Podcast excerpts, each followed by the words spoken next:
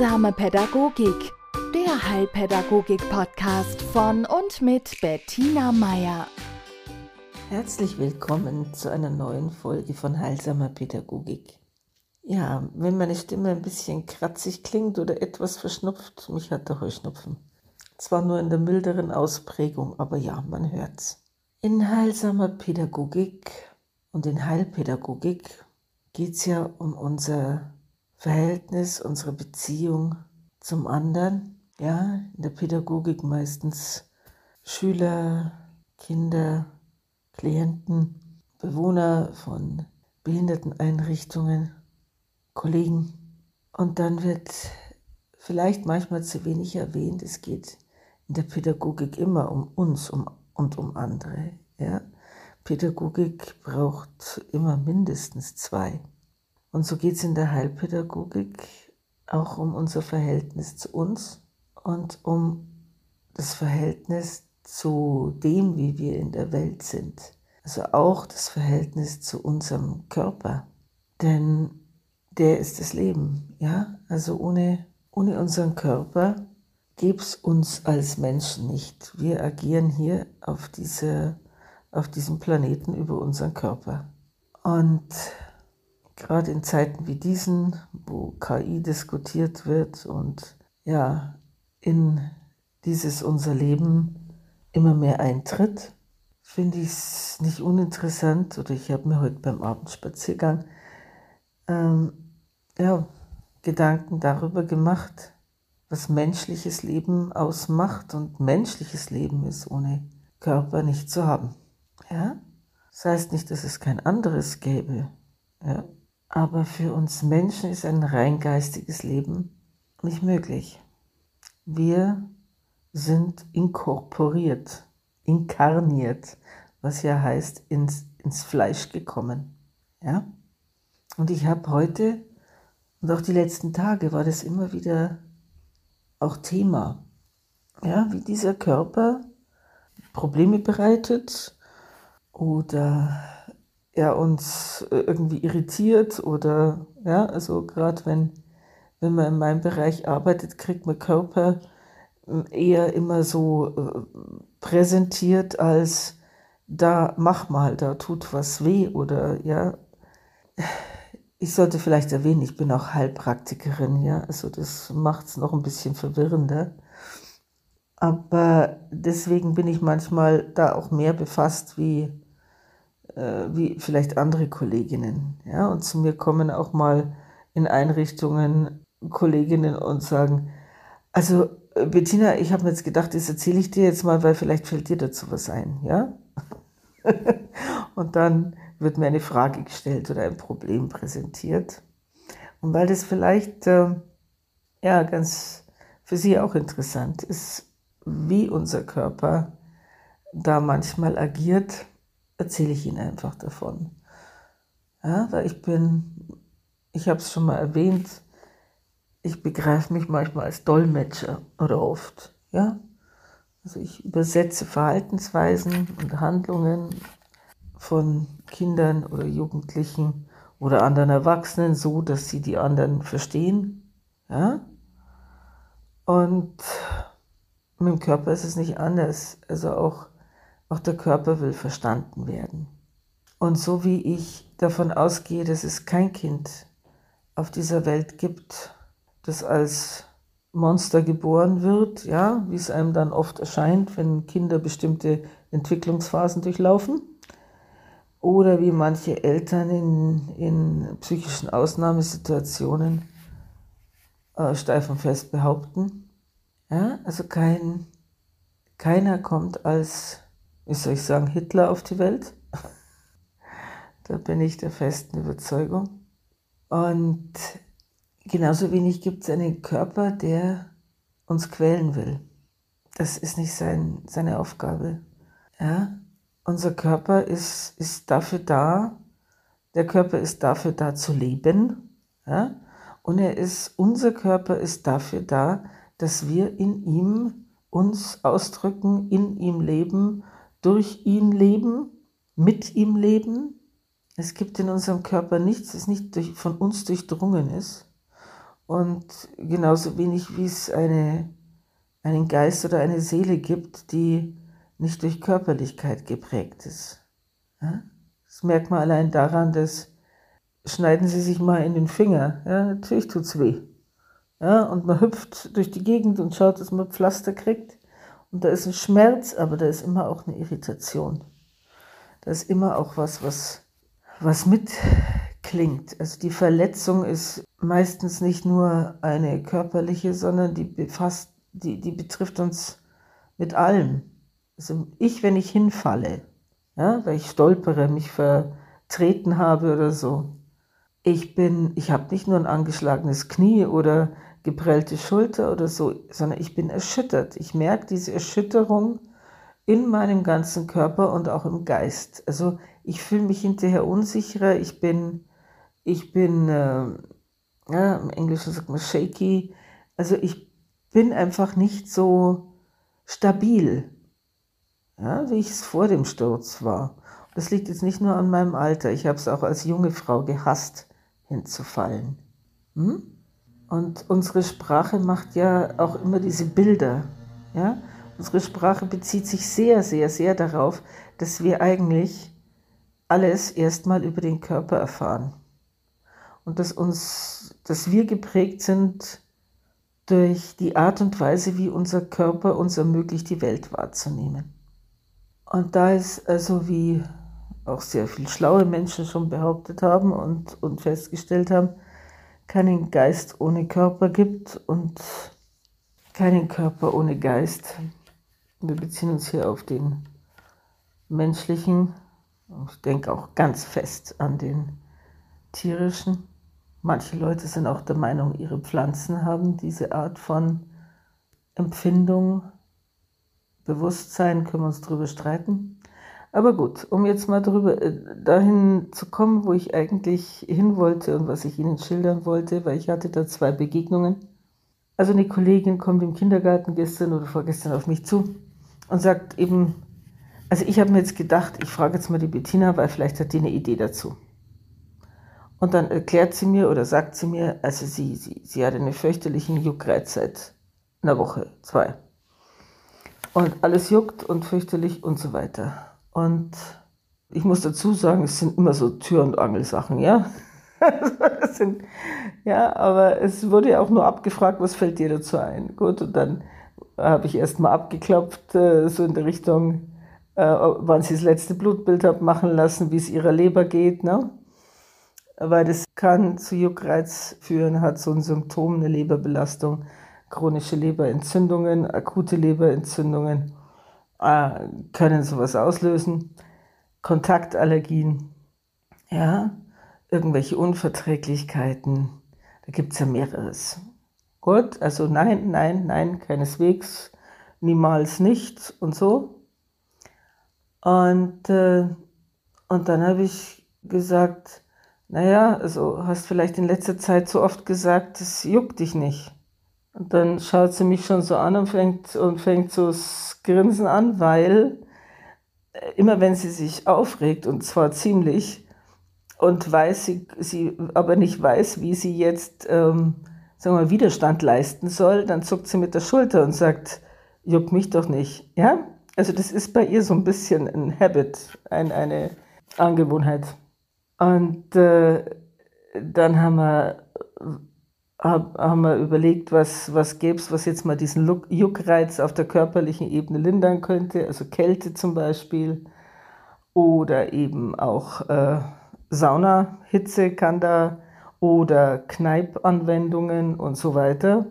Und ja, und dann hat sie gesagt, ja, also wenn, wenn sie hat das und das schon gemacht, aber wenn sie das eben nicht macht, eben diese, diese Güsse und so, also es ist wie zum Aus der Haut fahren. Sie könnt, sie könnt dann, wie hat sie gesagt, genau, es ist zum Aus der Haut fahren. Und dann habe ich gesagt, ja. Und wo bitte genau ist die in letzter Zeit öfter vielleicht mal danach gewesen und du hast es nicht getan? Und dann kam so, sie, sie hat eine herrliche Art, über das ganze Gesicht zu grinsen. Also sie, sie ist so ein Typ, der Lächeln ist nicht ihr Ding, sondern das ist so ein richtiges äh, Lausbubengrinsen, ja.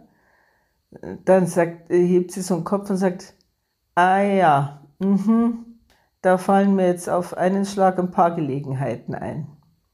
Da ich schau, dann überlegst dir, was dir jetzt lieber ist. Also wem, wer soll jetzt was davon haben? Hm? Also du, deine, dich wohlfühlen in deiner Haut oder du mutest anderen deinen Ärger nicht zu, dann wird es halt noch ein bisschen länger jucken. Hm? Gut, also das war so eine Deutung, die ich angeboten habe, aber aufgrund ihrer Äußerungen, ja? Also weil ich habe natürlich überhaupt keine Ahnung, warum sie es juckt. Ich kann nur mit ihr versuchen herauszufinden, äh, was, was eventuell bei ihr passen würde. Ja? Und da gehe ich prinzipiell immer erstmal vom Körperlichen aus, weil durch den drückt sich's aus. Bloß wenn man da auf der Körperschiene nichts findet, dann kann man wirklich mal gucken, gut, wo hat da vielleicht die Seele mittels des Körpers dem Menschen was abgenommen? Ja? Also wo hat der Körper gesagt, okay, bevor sie sich jetzt zu sehr aufregt, okay, dann tut halt lieber das Knie weh. Ja? Also, äh, wenn sie diesen Schmerz im Herzen nicht aushalten würde, dann, gut, dann äh, parkt man den jetzt irgendwo, wo es weniger bedrohlich ist und ich kümmere mich drum und ja, Hauptsache, äh, sie spürt es nicht oder er spürt es nicht. Ja? Also unser Körper, da habe ich so oft die Erfahrung gemacht, weil der stellt sich zur Verfügung für unsere Schmerzen, die wir auf, auf seelischem Gebiet, auf emotionalem Gebiet oft haben. Ja? Ich hatte heute eine, eine, eine junge äh, Frau da zur Beratung, die hat einige ja, Nahrungsmittelunverträglichkeiten und die äußern sich halt unter anderem dadurch, dass ihre Verdauung immer wieder fürchterlich Probleme macht und sie dann äh, ja zu passenden und unpassenden Gelegenheiten, während andere im Lokal irgendwie in fröhlicher Runde zusammensitzen, ist sie auf, auf der Toilette. Ja? Und, und dann habe ich auch die Idee gehabt, die ich mit ihr geteilt habe, dass ich gesagt habe, na, sie, sie rauchen und sie haben diese, die, diese Tendenz eben dann, also die, sie werden durch diese Allergien oder was auch immer gezwungen, dann auf der Toilette zu sitzen, während andere sich im Lokal vergnügen. Es sind beides Verhaltensweisen, die dafür sorgen, dass man auf Abstand geht, dass man Distanz gewinnt, dass man irgendwas zwischen sich und andere bringt und sei es Raum. Und ich habe dann gesagt, ihr Körper, also kann es sein, dass ihr Körper einfach dafür sorgt, dass sie eine Auszeit haben, weil, er, weil sie eigentlich so viele Leute gar nicht vertragen. Oder weil sie vielleicht mit diesen Leuten gar nicht weggehen wollten. Ja? Oder weil der Tag zu voll war und sie jetzt eigentlich lieber im Bett geblieben wären.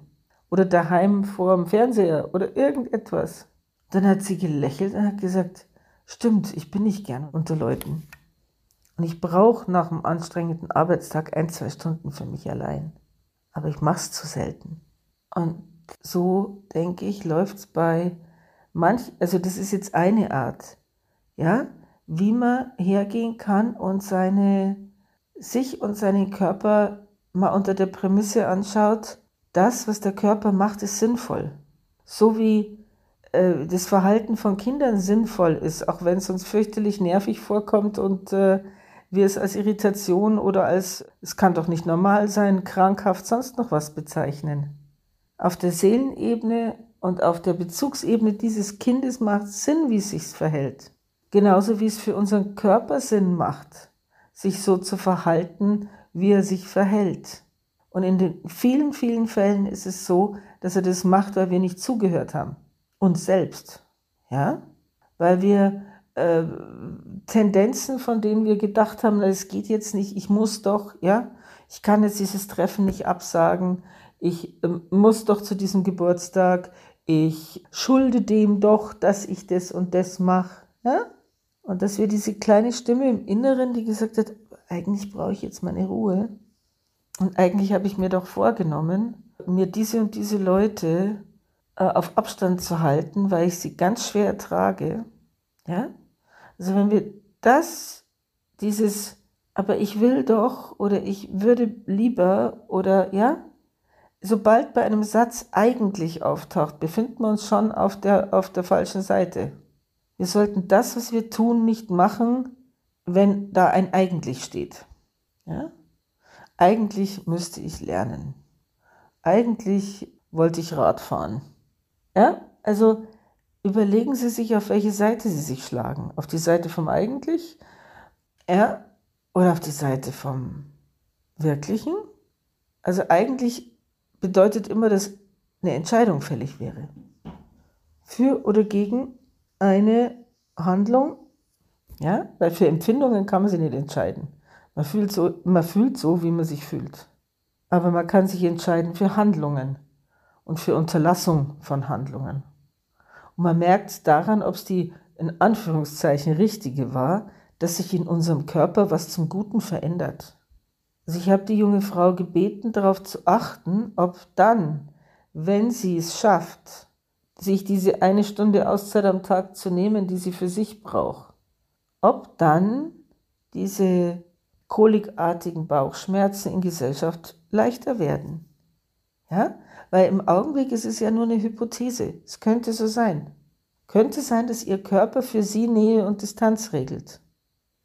Und wenn sie das selber übernimmt, bewusst, dass der Körper sich entspannt und es nicht mehr braucht.